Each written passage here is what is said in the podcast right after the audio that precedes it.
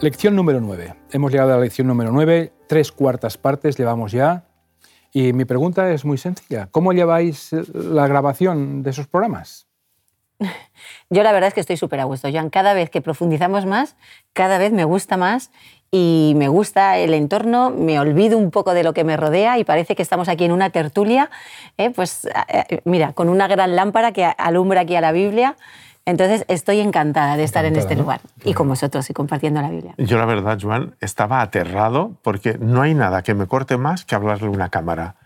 Pero no sé, se ha conseguido un ambiente en el que tengo la sensación de que seguimos estando los tres amigos en torno a la palabra y me siento más cómodo de lo que yo pensaba. la verdad es que eh, tenemos una suerte porque hay un equipo que nos rodea aquí que los espectadores no ven son los cámaras, que son gente maravillosa. Y ya no hablemos del sonido, que eso evidentemente nos da un buen nivel.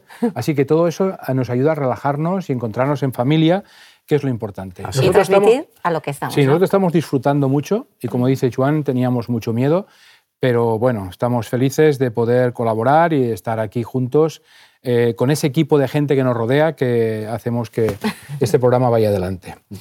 Y el tema de esta semana es la iglesia y la educación. ¿eh? Iglesia y educación. Son temas interesantes, difíciles, porque si yo os nombro la palabra iglesia, ¿qué os viene a la mente? A ver. Un conjunto de personas reunidas en un local. Vale. Eh, has dicho personas y local. Por lo tanto, aquí tenemos que tener en cuenta el lugar de culto.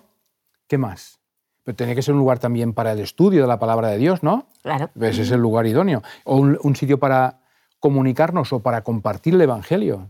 A veces, yo pertenezco a una iglesia que a veces es difícil orar en esta iglesia, porque el ruido, el movimiento de gente a veces se hace muy difícil, pero bueno, eh, tiene que ser un lugar de, poder estar juntos.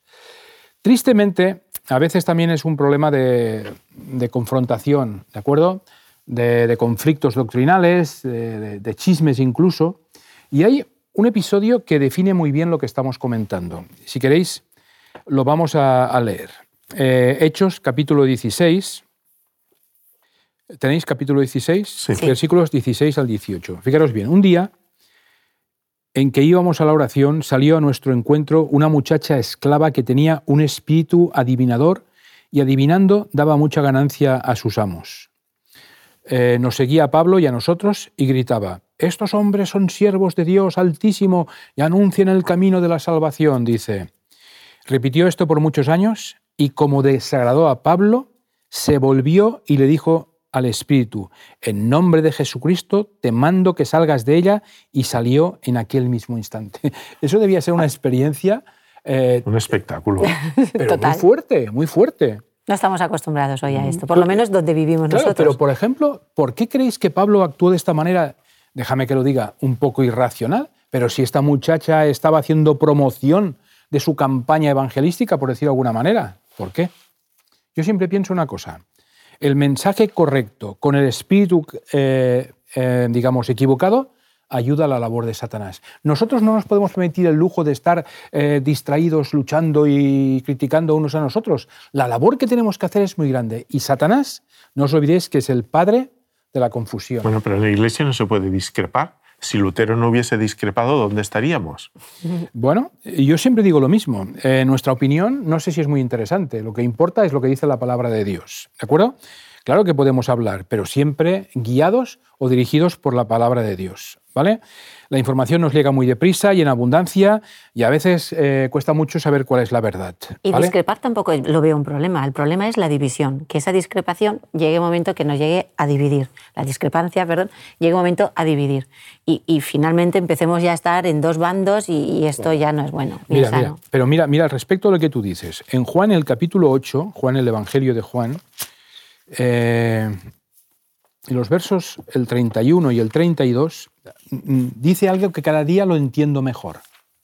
Porque dice, eh, Jesús decía a sus discípulos que habían creído en él, si vosotros permaneciereis en mi palabra, sois realmente mis discípulos y conoceréis la verdad y la verdad os hará libres. Qué difícil es saber la verdad hoy día, ¿eh? Sí. Yo me doy cuenta de que cualquier cosa todo el mundo tiene opinión y todo el mundo tiene derecho a comentario. Claro, faltaría más el derecho de, la opinión, pero es tan fácil, eh, digamos, discrepar sin argumentos a veces que eso es penoso. ¿eh? Eh, seguramente hay muchas respuestas al respecto de esto, pero fijaros bien lo que dijeron en el versículo 33.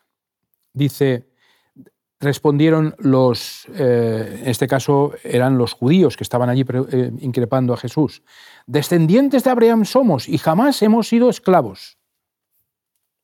¿Cómo nos dices tú, seréis libres, dice el texto? Esclavos de su cultura y de su paradigma, por lo menos sí, ¿eh? aquí. Exactamente. ¿Eh? Mira, la Iglesia nunca va a estar exenta, yo creo, de todos estos ataques. Diría yo que los mayores esfuerzos de Satanás es confundir la mente de estas personas y sobre todo está dirigida hacia el pueblo de Dios. Y esto es algo que nos tenemos que unir, que nos tenemos que hacer, pues, hacer muchos esfuerzos para ponernos en manos de Dios y no llegar a ser tropiezo de nadie. Hay una preocupación de Jesús y es lo de llegar a la unidad, lo vemos en algunos versículos. Él siempre decía de una unidad que yo resalto y veo que es en sentimientos, en pensamientos y en acción de sus discípulos. Siempre la oración del Padre, vimos que decía, para que todos sean uno, el o Padre, en mí y yo en ti, y para que también ellos sean uno en nosotros, para que el mundo conozca que los has amado como también a mí me has llamado, ¿no? Me has amado y me has llamado. En Juan 17 del 21 al 23. Aquí vemos la preocupación de Jesús de que quiere la unidad. Una iglesia desunida me cuesta mucho pensar que es una iglesia, porque cuando pensamos en una iglesia siempre nos viene una fotografía y es verdad que nos viene un edificio, pero yo, mira, recuerdo una vez haciendo una salida por el campo con gente así de científicos y me acuerdo que era un sábado que hicimos una caminata muy bonita y llegamos allí en el Pirineo a una zona preciosa, una cascada de agua, un laguito, todo un fondo así de verde de hierbas, había unas flores que nunca había visto y en medio de todo empezamos pues a hacer una reflexión y alguien dijo, ¿habéis visto alguna vez una catedral más majestuosa que en la que estamos? Y en ese momento me di cuenta es que una iglesia es una reunión de personas a adorar a Dios y que tenemos que trabajar juntos para llevar ese mensaje a los demás, quien esté interesado, y esa es nuestra misión. No es el edificio en sí, somos personas, pero si hay dificultad, si hay desunión, si hay... ¿Y, qué creéis vosotros que define mejor a, los miembros de iglesia? ¿La idea de ser un cristiano o ser un discípulo? Bueno, en realidad, eh, a los primeros cristianos los llamaron cristianos, creo que en Antioquía por primera vez, y me parece que solo aparece este nombre tres veces en la Biblia. Nosotros, cuando decimos que soy cristiano, lo hacemos para adherirnos a un sistema de creencias, pero eh, los seguidores de Jesús no se llamaban cristianos. Se llamaban discípulos, ¿no? Mira, la palabra discípulo en la Biblia aparece 256 veces y hace referencia siempre a un alumno, a un aprendiz, un participante, un principiante que sigue a un maestro. A veces es un error pensar que el término discípulo es más bien reservado para los doce originales que Jesús eligió, ¿no? los doce discípulos. Cuando Lucas escribió acerca de las, las conversiones masivas, siempre hablaba del número creciente de discípulos que iba aumentando. Esto se encuentra en Hechos 16, 1, 7. Y Jesús ordenó, por tanto, id y haced discípulos a todas las naciones y cuando yo me hablo de ser cristiana, a veces pasa como lo que comentabais de las versiones de la, de la Biblia. Cuando lees otra versión te aporta un poquito más. La palabra cristiana a mí me aporta mucho, pero la palabra discípulo, yo cuando estaba estudiando esta lección estaba pensando, si soy un discípulo de Dios, parece que me da como una tarea todavía un poquito más de, trabajo, ¿no? de, responsabilidad. Y me gusta el pensar que los primeros fueron discípulos más que cristianos. Claro, porque cristianismo parecería como más asociado a un credo doctrinal, mientras que discípulo marcaría la adhesión sin tapujos a una persona que se llama Jesús, que es su maestro. Claro. Así que nosotros debemos ofrecer en la iglesia, igual que en las escuelas, un entorno seguro, ¿eh? seguro y cálido, para que se pueda crecer en el conocimiento de Dios y llegar a ser sus discípulos, ¿vale?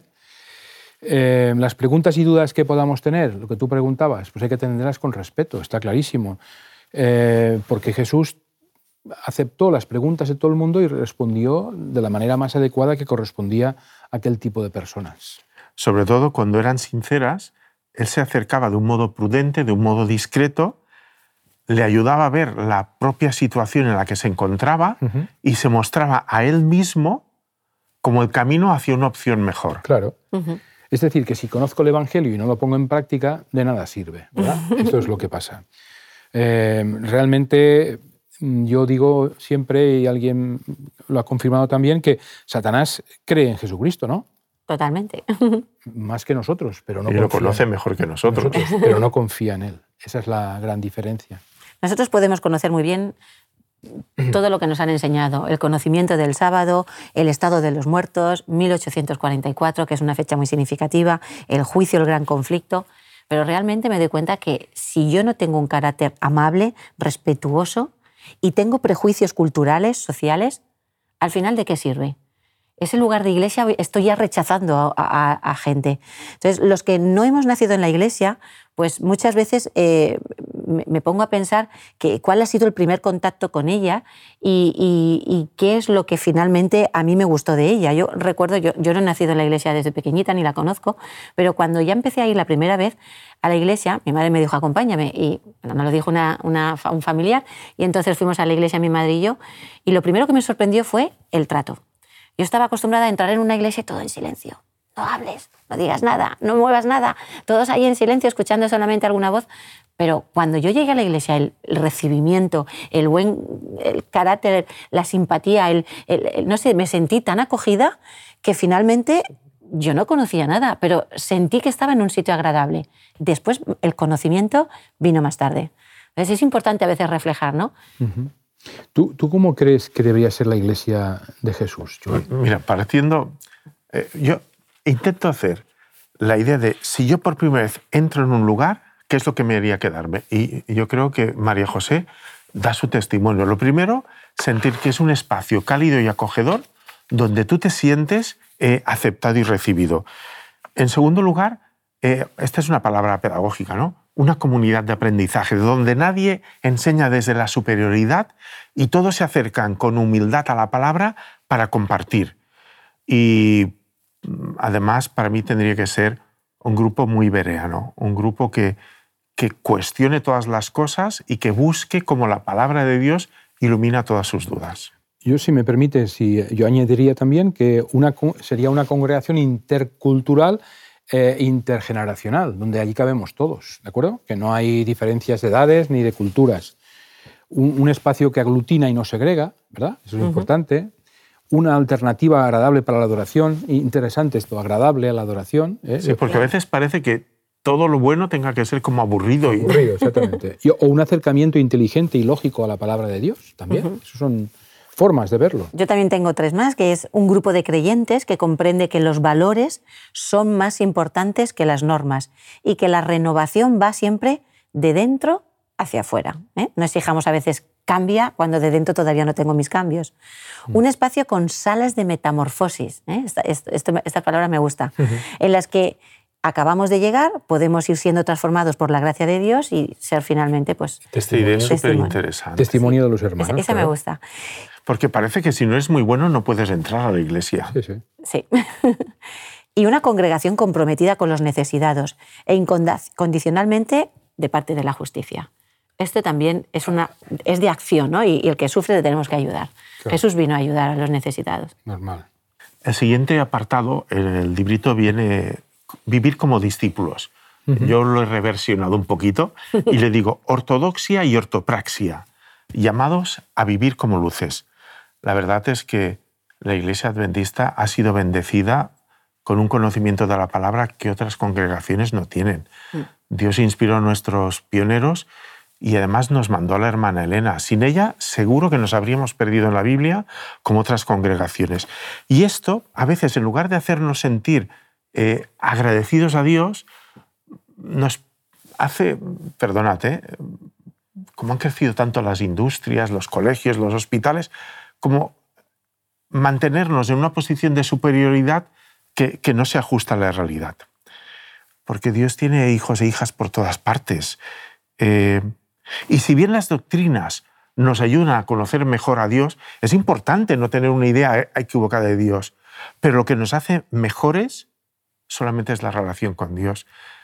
Tener doctrinas acertadas no nos hacen per se mejores cristianos. Eh, repito esta idea. Yo creo que Dios tiene hijos e hijas por todas partes. Y, yo creo personalmente que, eh, pese al aparente ateísmo que hay en la sociedad, ¿eh? Nuestra sociedad necesita más que nunca a Dios. Y el testimonio, sobre todo, de los creyentes que reflejen el carácter de Jesús en todo lo que hagan. Es decir, la sociedad necesita a Dios más que nunca. Por eso, la verdadera educación se focalizará en la necesidad de actuar como discípulos y vivir en todo momento ese evangelio de Jesús. ¿Os habéis fijado que los países que aceptaron la reforma y que pusieron al Señor en el centro son los más desarrollados del planeta? Sí, es verdad, es verdad. Hay un, texto muy interesante eh, que nos va a hacer reflexionar. El, el Evangelio de Juan, capítulo 18, de Juan, el versículo 38. Entonces Pilato le preguntó a Jesús, dice, ¿qué cosa es la verdad? ¿Vale? Y yo cada día estoy más impresionado en, saber qué es la verdad. ¿Qué es la verdad? ¿Eh? En este momento Pilatos hizo la, pregunta, mm, digamos, más importante de su vida. millón. ¿Eh? La que él. Pero la verdad es que eh, se dio cuenta de que la verdad seguía siendo un misterio para él y se había metido en una situación eh, que ya no tenía eh, esperanza de descubrirla. Pero eso es una pregunta importante que tenemos que saber responder. A mí una vez me dijeron que la pregunta de qué es la verdad tal vez esté mal formulada, porque la pregunta debía de ser quién es la verdad. porque yo soy el camino, la verdad y la vida. ¿eh? quién es la verdad. Me llama la atención que Jesús hasta este momento le respondió todas las preguntas a Pilato. Pero cuando le pregunta qué es la verdad, Jesús podría haberse manifestado, pero él se da media vuelta y sale, y a partir de aquel momento Jesús ya no vuelve a hablar con él. Eh, puede que, que bromeara eh, a lo mejor en, en, este momento Pilatos y dijo alguna tontería. Alguien escuchó en un debate sobre ese tema la frase siguiente, dice, es verdad que bromeaban, pero bromeaban como si fueran juglares llamando a las puertas de la muerte. Tenían delante de él al Salvador del mundo y estaban allí bromeando eh, con eh, situaciones complicadas. Desperdiciaron la oportunidad. Exactamente, perdieron la oportunidad más grande que, que, tenían.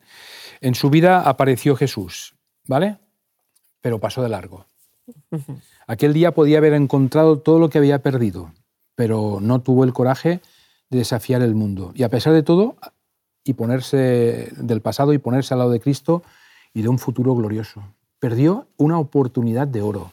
Sí, Elena de Guay eh, lo dice en el, en el, libro de la educación, fijaros, dice, en la escuela de Cristo los estudiantes nunca se gradúan. Entre los alumnos se cuentan tantos viejos como jóvenes. Los que prestan atención a las instrucciones del Divino Maestro adelantan constantemente en sabiduría, refinamiento y nobleza del alma, y así están preparados para entrar en aquella escuela superior donde el progreso continuará durante toda la eternidad. Somos seres limitados, pero Dios nos llama a un crecimiento constante. Pero si alguno decide no seguir, como Pilato y otros en la historia, nosotros tenemos que seguir creciendo. Y seguiremos creciendo por la eternidad y tendremos que seguir ayudando a los demás también a que sigan creciendo y no siendo tropiezo. Sí, vivimos una época de peligro especial, sobre todo para los jóvenes, porque, ¿sabes? Eh, mm, ir en contracorriente es muy difícil, ¿vale? Y se requiere un gran esfuerzo para ir en contra de ella. Así por eso las iglesias Cuando tú hablas de las salas de metamorfosis, las iglesias y las escuelas deberían de ser uno como aquel concepto de ciudad refugio que había en el Antiguo Testamento, ¿no? Un espacio donde uno pueda detenerse y tratar de recomponer su vida a la ayuda del Señor. Eh, me acuerdo que el, el pastor Pose decía, los alumnos utilizaban la expresión discros, los alumnos que más ayuda necesitan son los que peor lo piden. es probable. Bueno, estamos eh, terminando y a veces habréis escuchado la idea de que la iglesia es una especie de, hospital ¿eh? para los afligidos eh, espiritualmente. Pero hay otra metáfora que dice que la iglesia es una universidad, dice, para los que perecen en la ignorancia y la oscuridad espiritual una universidad en la que todos estamos llamados a inscribirnos como alumnos de por vida, a aprender de Jesús, el gran maestro. Eh, la iglesia es el, lugar idóneo para que yo me pueda desarrollar espiritualmente y como persona, ¿vale? Es verdad que tenemos una vida devocional, eh, las escuelas sabáticas, el culto, eh, todas las actividades que se hacen, pero hay que reconocer que a medida que pasan los años, ¿qué pasa? Podemos caer en una rutina Se repiten las cosas y la emoción aquella que tuvimos en un principio empieza a disminuir con el tiempo. ¿Os habéis preguntado de qué manera podríamos eh, ampliar nuestra educación cristiana personal, infundir nueva vida en nuestra rutina para mejorar nuestra vida espiritual? Hay un texto, hay un texto en, en Espíritu y Profecía que dice, siempre se revelará nueva luz de la palabra de Dios a aquel que mantiene una relación viva con el sol de justicia. Nadie llega a la conclusión de que no hay más verdad para ser revelada. El que busca la verdad con diligencia y oración hallará preciosos rayos de luz que aún han de resplandecer en la palabra de Dios. Pero la luz no es dada simplemente para ser una fortaleza para la Iglesia, sino para ser derramada sobre los que están en tinieblas. El pueblo de Dios ha de anunciar las virtudes de aquel que los ha llamado de las tinieblas a la luz admirable. Yo me doy cuenta que a mayor sabiduría tenemos mayor capacidad de poder diferenciar eh, el bien. Yo, la sabiduría, cuando hablan ahí de, la sabiduría de Dios en la Biblia, veo que es eso, ¿no? La capacidad de poder distinguir el bien del mal y optar el bien. Eso para mí es la sabiduría. Bueno, lo que dice la Biblia, ¿no? Pero yo veo que a mayor sabiduría hay como mayor profundidad de la fe. Pero también puede pasar totalmente lo opuesto. A mayor ignorancia puede haber mayor fanatismo religioso y más barbaridades se han cometido muchas veces en el nombre de la fe. Y aquí según pone, es que yo ya, no lo, yo ya lo conozco todo, yo ya me lo he leído todo. Pues es que cada vez te está enseñando más cosas, ¿no? Con el estudio de esta lección estamos descubriendo cosas que no me había parado a, pensarlas. Y cada vez vamos a más. Entonces, ten más sabiduría, profundiza más, porque tendrás más fe. Y eso te hará. Y al principio lo basaba en una relación constante, porque en las dos primeras líneas me he fijado que de nuevo planteaba la idea de que la renovación constante es lo que renueva la fe. Exacto. Bueno, yo quisiera traeros, he traído un, ¿Un, objeto? objeto un poco grande para poder hacer una aplicación personal. Eh, la, gente, la, gente de mi edad. ¿Dónde se enchufa? Eh, sabrá esto para qué sirve. Os lo digo porque hice hace muy poco una experiencia con unas niñas pequeñas. Les puse esto delante y un papel. Y les dije, a ver, usadlo. ¿Qué haces con eso? Eh, la verdad es que no sabían qué hacer con ello, no sabían ni poner el papel. Eh, los que tienen mi edad seguramente sabrán que esto lo hemos utilizado mucho. Hoy día tenemos nueva tecnología, no digo que eso sea mucho mejor, ni, ni, mucho menos que un ordenador y una impresora, pero en aquella época es lo que había y utilizábamos. ¿vale? ¿Qué aplicación queremos eh, sacar en este momento? Y es que los tiempos cambian, los métodos pueden cambiar, pero el fin es el mismo. El fin de esta máquina es muy sencillo. Tú pones el papel aquí, ¿vale? Y entonces tú puedes empezar a escribir, ¿de acuerdo? Puedes empezar a escribir, puedes eh, hacer muchas cosas con esto. La verdad es que es una experiencia que teníamos que tratarlo de forma diferente. Aquí era muy difícil equivocarte, cada vez que te equivocabas tenías que borrarlo, tenías que... Ahora día tú escribes en ordenador, te equivocas, etcétera, etcétera. En aquella época la gente tenía mucha más precisión al tocar las teclas. Lo que yo quiero decir simplemente es que la, forma de, predicar el Evangelio eh, es muy distinta y todos podemos acomodarnos en la situación que vivimos, pero la finalidad es la misma, es presentar a Cristo como nuestro Salvador personal. Esta sería una aplicación que quisiéramos llevar en el programa de hoy. ¿De acuerdo? Gracias por vuestra atención y nos vemos la próxima semana. Muy bien. Gracias. Cuando un amigo tuyo entra por primera vez en tu iglesia, ¿qué percibe? Y si tú hoy entrases por primera vez en tu iglesia, ¿qué cosas te animarían a repetir y cuáles te echarían para atrás? Si trasladasen o cerrasen tu iglesia, ¿qué crees que sentirían los vecinos? Te invitamos a que participes de un grupo pequeño. Conviértete en una unidad de acción en donde la Biblia, la oración, la fraternidad y la testificación sean vuestra esencia. Que Dios te bendiga.